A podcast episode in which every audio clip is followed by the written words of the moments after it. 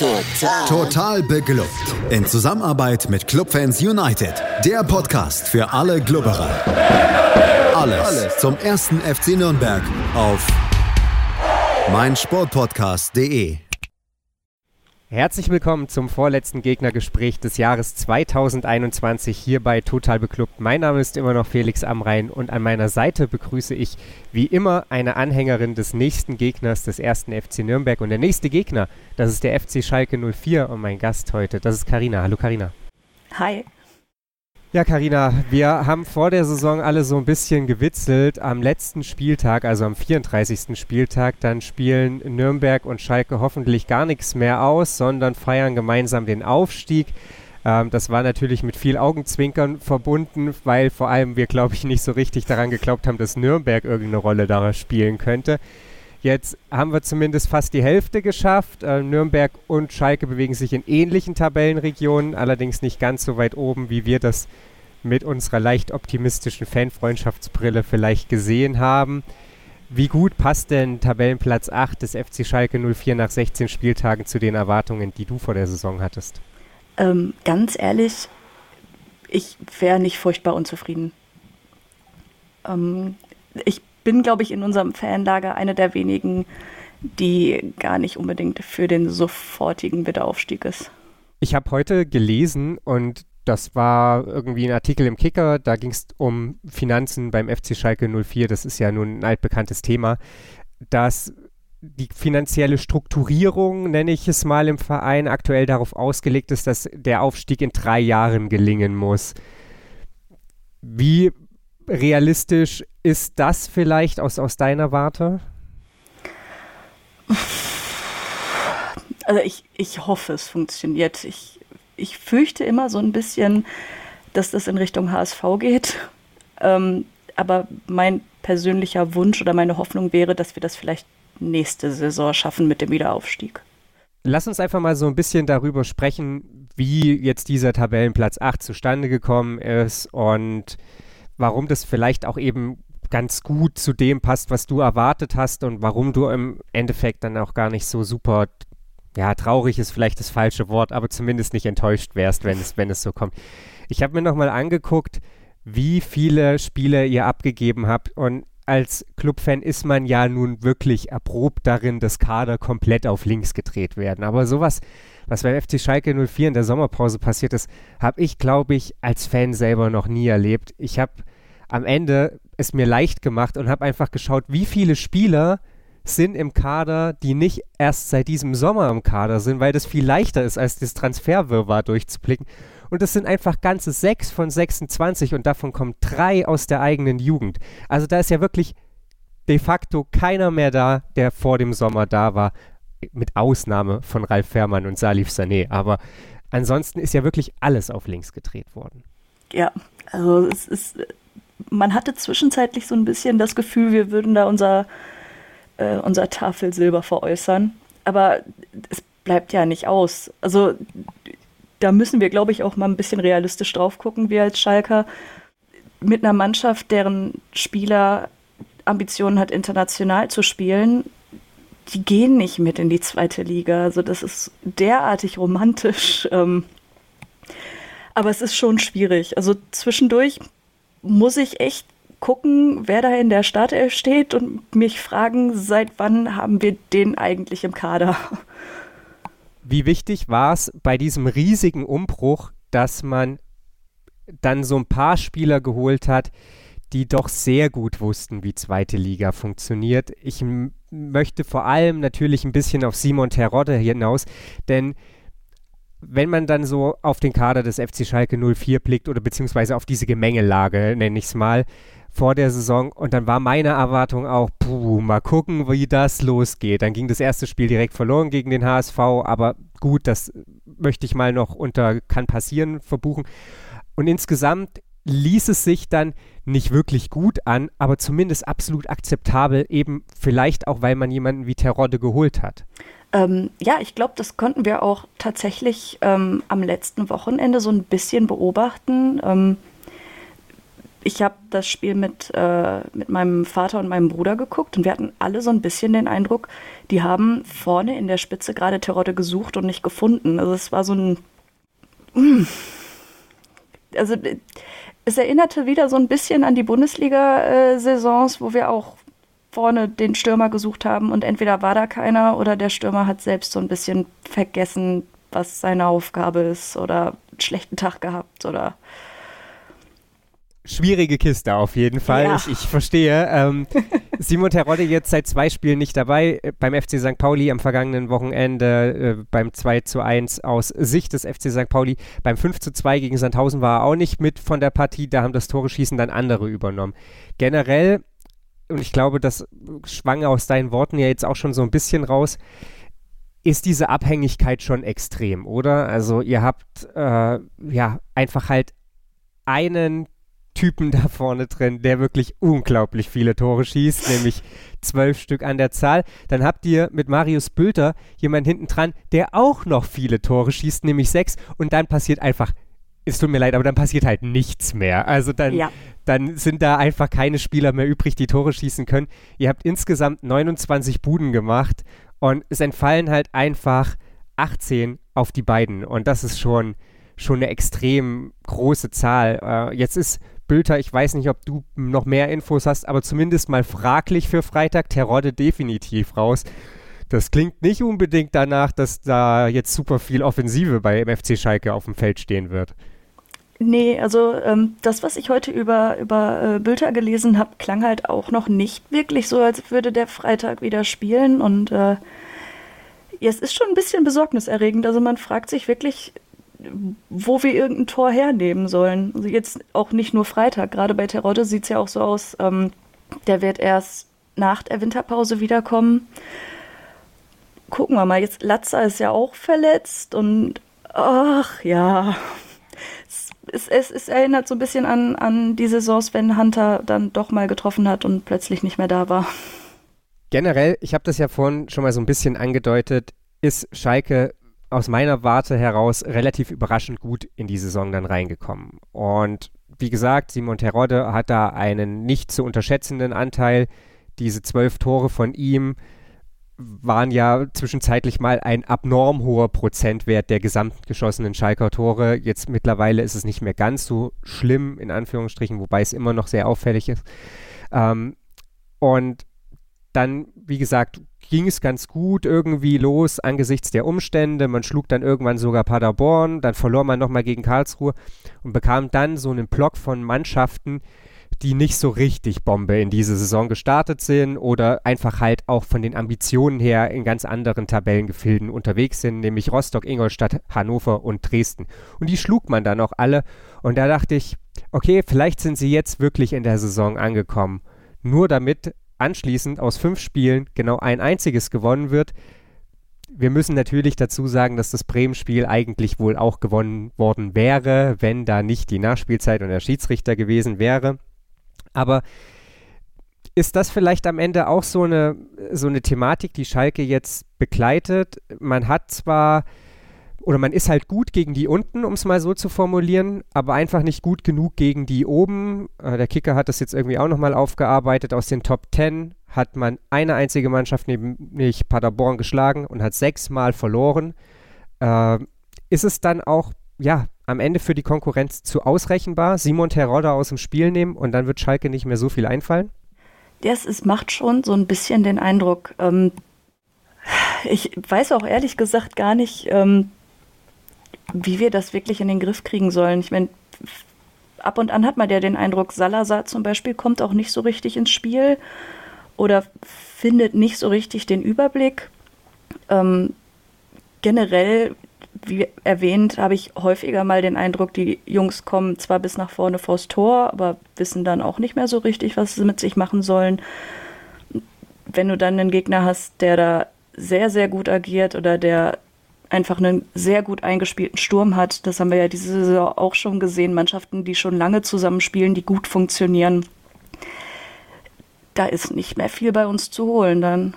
Wie bewertest du, ja, ich sage die, ich sag's mal jetzt allgemein, die, die Arbeit des Trainerteams. Ich meine, wir haben jetzt 16 Spieltage gespielt und klar, jeder bekommt so eine gewisse Schonfrist. Ich glaube, auf Schalke ist die immer ein bisschen kürzer als bei anderen Vereinen, aber nach 16 Spieltagen mit einer komplett neuen Mannschaft, da würde man ja schon irgendwie auch ein bisschen erwarten, dass, dass die Handschrift des Trainers dann langsam aber sicher zu erkennen ist, äh, Simon Terodde hin oder her. Wie äh, siehst du die Rolle von Kramotzes? Ich persönlich finde diese Trainerdebatte tatsächlich eher ermüdend. Also es hat ja bei uns faktisch schon in der letzten Saison angefangen, dass wir über den Trainer diskutieren. Also wie viele Menschen da gerade auch aus meiner Twitter-Bubble ähm, noch am letzten Spieltag geschrien haben, sofort raus mit, mit Gramozis, der ist verbrannt, mit dem können wir nicht in die zweite Liga gehen.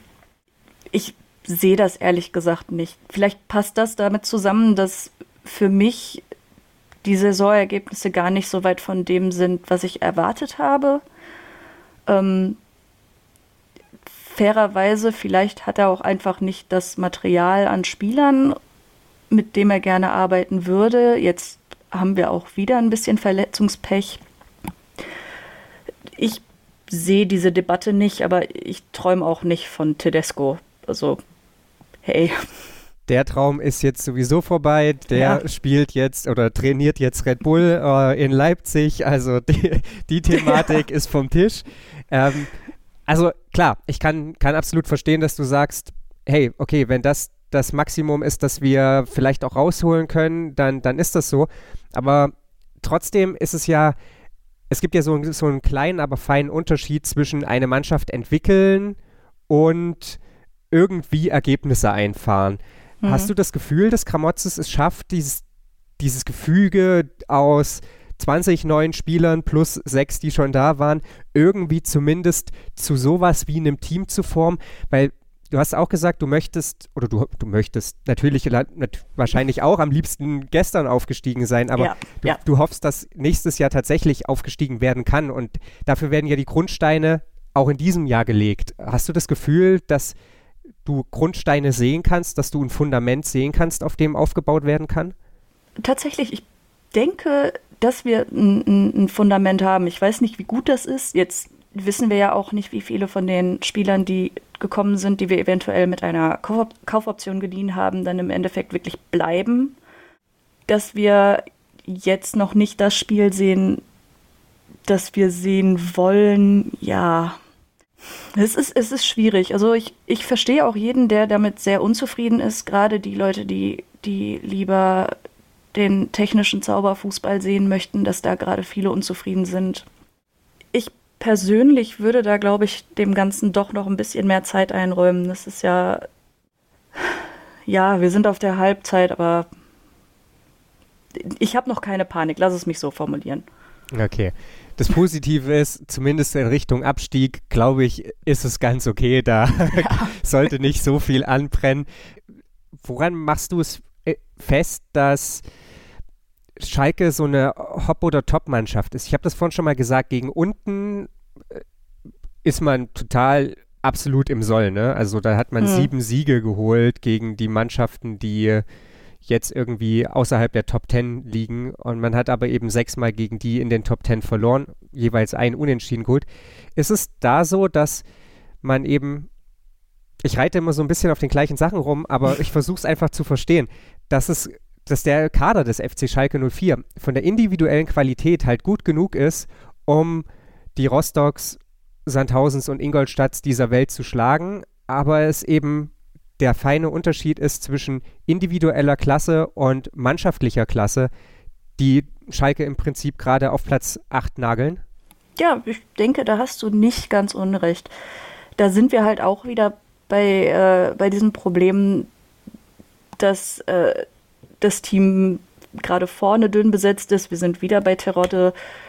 Ähm, wir haben viel Potenzial, aber ja, ich, ich, für mich persönlich spielen wir jetzt genau da, wo wir äh, hingehören, bittererweise. Potenzial ist ja immer so ein schönes Wort im, im Fußball. Wo siehst du die meiste Upside, wie das so schön auf, auf Neudeutsch heißt, für dieses Team.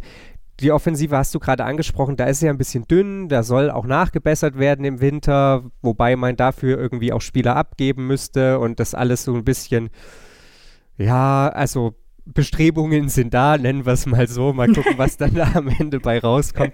Ähm, aber wo, wo sagst du, okay, das sind die Stellschrauben, an denen kann Kramotzes im Wintertrainingslager drehen und da sehe ich das meiste Verbesserungspotenzial und auch die größte Chance, dass man auf relativ kurze Sicht da was erreichen wird? Für, für mich ganz persönlich würde es, glaube ich, schon wirklich sehr helfen, wenn wir ähm, es schaffen, uns ein, ein Stück von Terodde zu emanzipieren. Und wenn es nur über, über simplere Sachen ist, wie, ähm, wie den Überblick da ein bisschen zu verbessern. Also wie gesagt, für mich ähm, ist es zum Teil echt ein bisschen bitter, äh, Pässe von Salazar zu sehen. Die können unglaublich genial sein und dann wiederum fragt man sich, was hat der gesehen, was ich nicht gesehen habe. Generell alles, was, was so in Richtung Offensive ist. Also die, die spielt noch nicht so zusammen, wie sie zusammen spielen könnte. Ich denke, das wird so der, das, das Haupt, äh, Hauptaugenmerk sein müssen im Winter. Dann sind wir mal gespannt, wie äh, das dem FC Schalke 04 gelingt, die Offensive, die das übrigens kleiner Fun Fact am Rande, sechs Tore mehr geschossen hat als die des ersten FC Nürnberg, ähm, sich dann ja vielleicht auch nach dem Winter präsentieren wird. Wir haben so ein bisschen ja jetzt da so auf dem Spielfeld rumgeschaut und versucht ja das so ein bisschen einzuordnen. Und mir ist schon klar, dass das alles schwer ist. Und ich glaube genau diese diese Schwierigkeit dieser Einordnung, dieses Finden zwischen was können wir leisten und was wollen wir leisten und was müssen wir vielleicht auch leisten und das irgendwie dann in so eine Bilanz einzubringen, das ist, glaube ich, schon für Vereinsverantwortliche schwierig und für Fans noch viel schwieriger. Mhm. Äh, aus der Ferne habe ich das Gefühl, dass es schon wieder verdammt unruhig auf Schalke ist und dass es aus Erfahrung ja auch selten ein guter Ratgeber und vor allem eine, keine gute Atmosphäre, um wirklich was aufzubauen. Wie besorgt bist du bezüglich der Atmosphäre auf Schalke? Ähm, ja, im Hinblick eben vielleicht auch auf den Trainer und, und andere Verantwortungsträger, wenn es jetzt vielleicht auch eben mit Platz 8 oder sowas in die Winterpause geht? Mm. Das, das ist tatsächlich, glaube ich, schwierig. Also wie gesagt, gerade innerhalb von meiner Twitter-Bubble, ähm, das schwankt schon arg. Also an, an so gut wie jedem Spieltag wird da der Kopf des Trainerteams gefordert von einer Hälfte, die andere Hälfte ist da, geht eher in meine Richtung. Das ist wirklich nicht einfach und es wird ja auch durch die Gesamtsituation nicht besser. Also da wird sich gerade angefeindet wegen Impfkampagnen und Nicht-Impfkampagnen, wegen öffentlichen und nicht öffentlichen Trainings. Ich, oh, ich, ich, hoffe da sehr, dass die, äh, dass die sportliche Führung da mal ein bisschen einen kühlen Kopf bewahrt. Das ist ja wirklich nicht unbedingt unsere Stärke. Impfkampagne, gutes Stichwort. Äh, der FC Schalke 04 hat den Vereinsclaim in Impfdich irgendwie zwischenzeitlich jetzt geändert, wenn ich das richtig mitbekommen habe, ja. hat damit ein, ein Zeichen gesetzt, äh, eins, das ich persönlich sehr gut heiße. Mhm. Das werten wir oder bringen wir einfach nur mal als Randnotiz hier, hier rein, äh, damit es nicht untergeht. Aktuell ist es Tabellenplatz 8 und es klingt jetzt super ja, unbefriedigend und ist es, glaube ich, irgendwo auch. Aber es ist eben auch die Wahrheit dieser zweiten Liga, dass Tabellenplatz 8 mit 26 Punkten ein Tabellenplatz ist, der nur drei Punkte von Tabellenplatz 2 entfernt ist. Was ist so dein Gefühl? Was muss jetzt irgendwie gegen Nürnberg und äh, den HSV zum Rückrundenauftakt insgesamt noch, noch punktemäßig passieren oder vielleicht auch tabellarisch passieren, dass man in eine Winterpause gehen kann, die nicht nur für das Umfeld, sondern auch für die Mannschaft eine gute Rückrunde ermöglicht. Wir haben in Nürnberg ja eine ganz ähnliche Thematik. Eigentlich will niemand tatsächlich, also will niemand aufsteigen, dann hackt mir jetzt wahrscheinlich irgendjemand den Kopf ab, aber ich glaube, dass es für diese Mannschaft viel zu früh ist, aufzusteigen, mhm. weil sie super jung ist und jetzt das erste Mal halbwegs guten Fußball spielt. Und das Tabellenziel ist Platz 5 bis 8, da steht man gerade. Und trotzdem ist man mittendrin im Aufstiegsrennen, ohne wirklich überragend gut gespielt zu haben. Und wir sind uns trotzdem einig, dass es wichtig ist, dass der erste FC Nürnberg möglichst lange in diesem Rennen drin bleibt, einfach damit die Anspannung auch hoch bleibt und diese Saison nicht irgendwo hin plätschert. Mhm. Was ist dein Gefühl? Wie muss es für, für den FC Schalke verlaufen? Also ich glaube, für, für Ruhe im, im Verein und gerade unter den Fans müssten wir eigentlich wenigstens eins der beiden Spiele äh, gewinnen. Also der ein oder andere schreit da sicherlich jetzt in meine Richtung, weil wir müssen doch gegen die Top-Gegner und gerade gegen, gegen den HSV, da müssen wir doch jetzt gewinnen für unseren eigenen Anspruch. Ähm, ich persönlich wäre tatsächlich schon ganz glücklich, wenn wir aus einem der beiden Spiele Punkte mitnehmen. Punkte ger gern auch Punkt Singular. Also ich ich habe letzte Woche noch gesagt, wenn, äh, wenn wir aus den nächsten drei Spielen einen Punkt mitnehmen, äh, so, so wenig genial wie wir im Moment sind, dann ist das viel. Vielleicht überraschen sie mich ja. Also der HSV hat ja jetzt auch die letzten Spiele durchaus mal Momente gehabt, äh, die nicht so genial waren. Jetzt gegen euch, ich weiß nicht. Sportlich, ja, klar, müssten wir da eigentlich auch uns äh, dran stärken zu gewinnen, aber ich, da wäre ich auch mit einem Unentschieden ganz zufrieden. So emotional.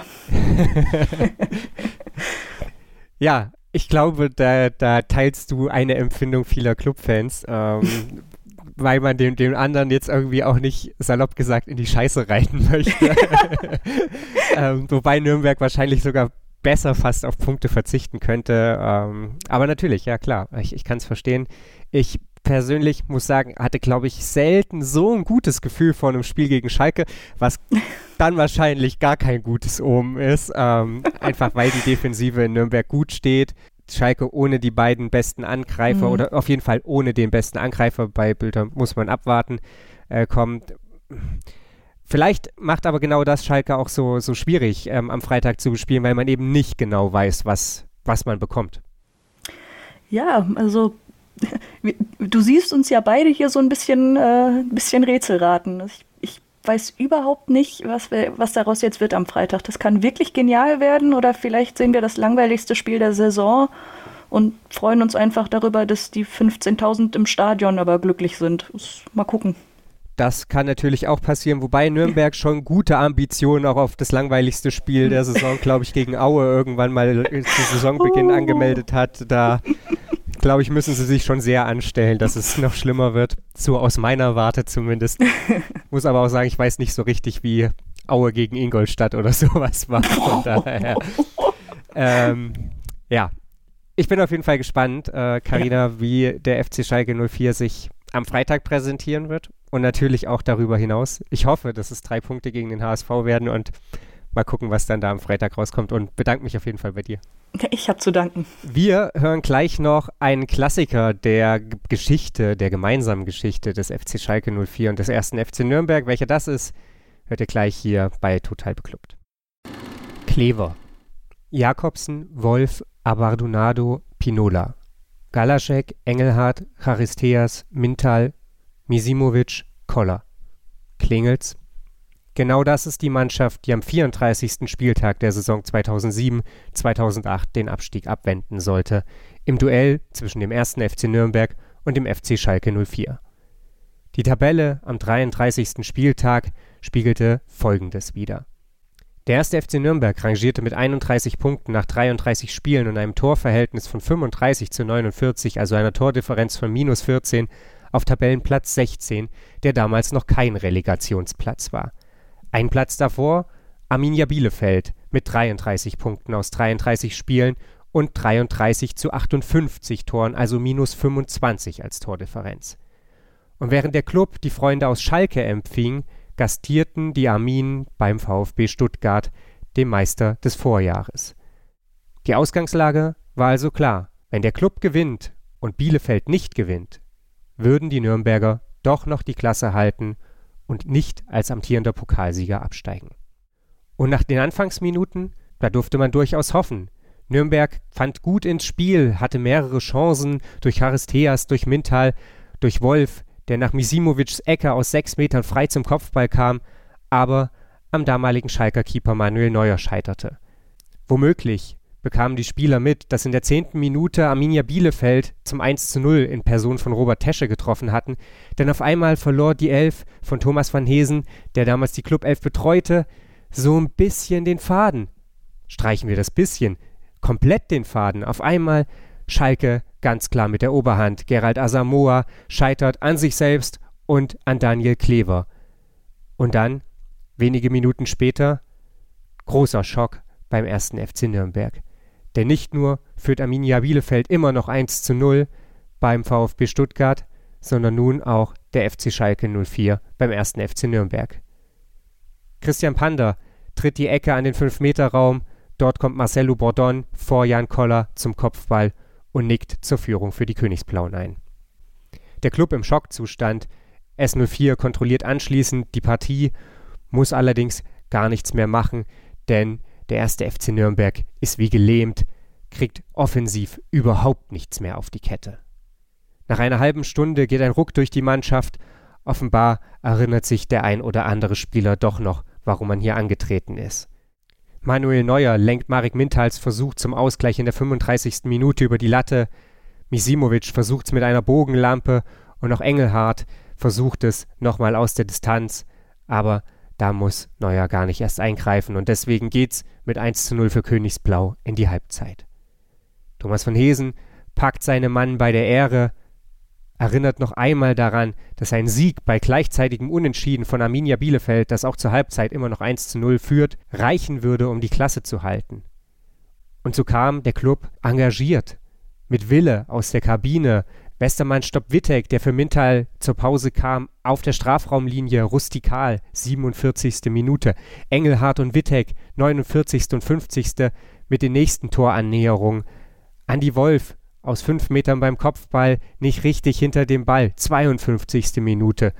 Jan Koller, sieben Minuten später, platziert seinen Versuch direkt auf Manuel Neuer und Robert Wittek eine Minute später zieht das Ding in guter Position am Ende klar am Kasten vorbei.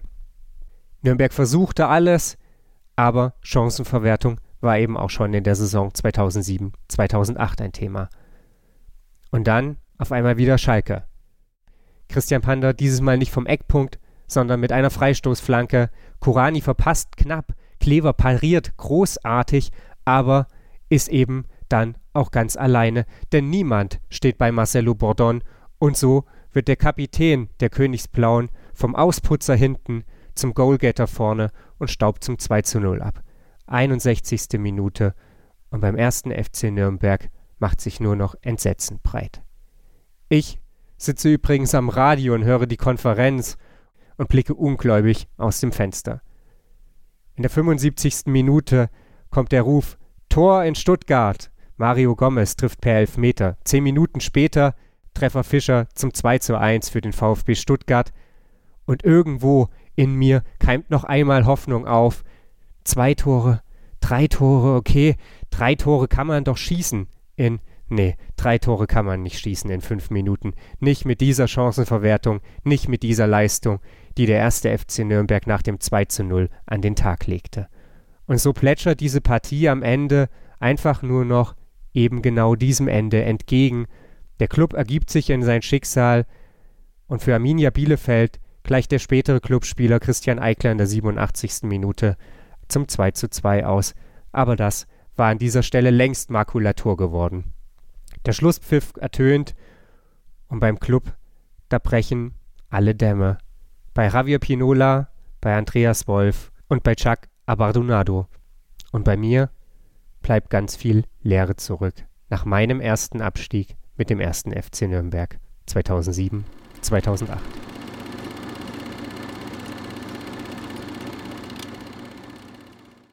Um den Abstieg spielen der erste FC Nürnberg und der FC Schalke 04 am Freitag definitiv nicht. So viel steht an dieser Stelle schon mal fest und das ist auch gut so. Das war's für diese Woche mit Total Beklubbt. Wir sind gespannt, was im Duell der beiden Fanfreundschaften. Wir sind gespannt, was im Duell der beiden Mannschaften am Freitag dann herausspringen wird, ob es dramatisch wird. Wir werden es sehen und werden natürlich nächste Woche auf jeden Fall wieder darüber sprechen. Bis dahin, folgt uns auf den sozialen Kanälen bei Instagram, Twitter oder Facebook, abonniert den Podcast und ja, bewertet ihn auch gerne auf iTunes oder in den Podcatchern eurer Wahl, sofern das da möglich ist. Erzählt euren Freunden und Familien davon und dann, wie gesagt, hören wir uns nächste Woche wieder hier auf mein hier auf meinsportpodcast.de und bis dahin bleibt mir nur noch eins zu sagen. Bleibt gesund. Total. Total beglückt. In Zusammenarbeit mit Clubfans United. Der Podcast für alle Glubberer. Alles, Alles zum ersten FC Nürnberg auf meinsportpodcast.de.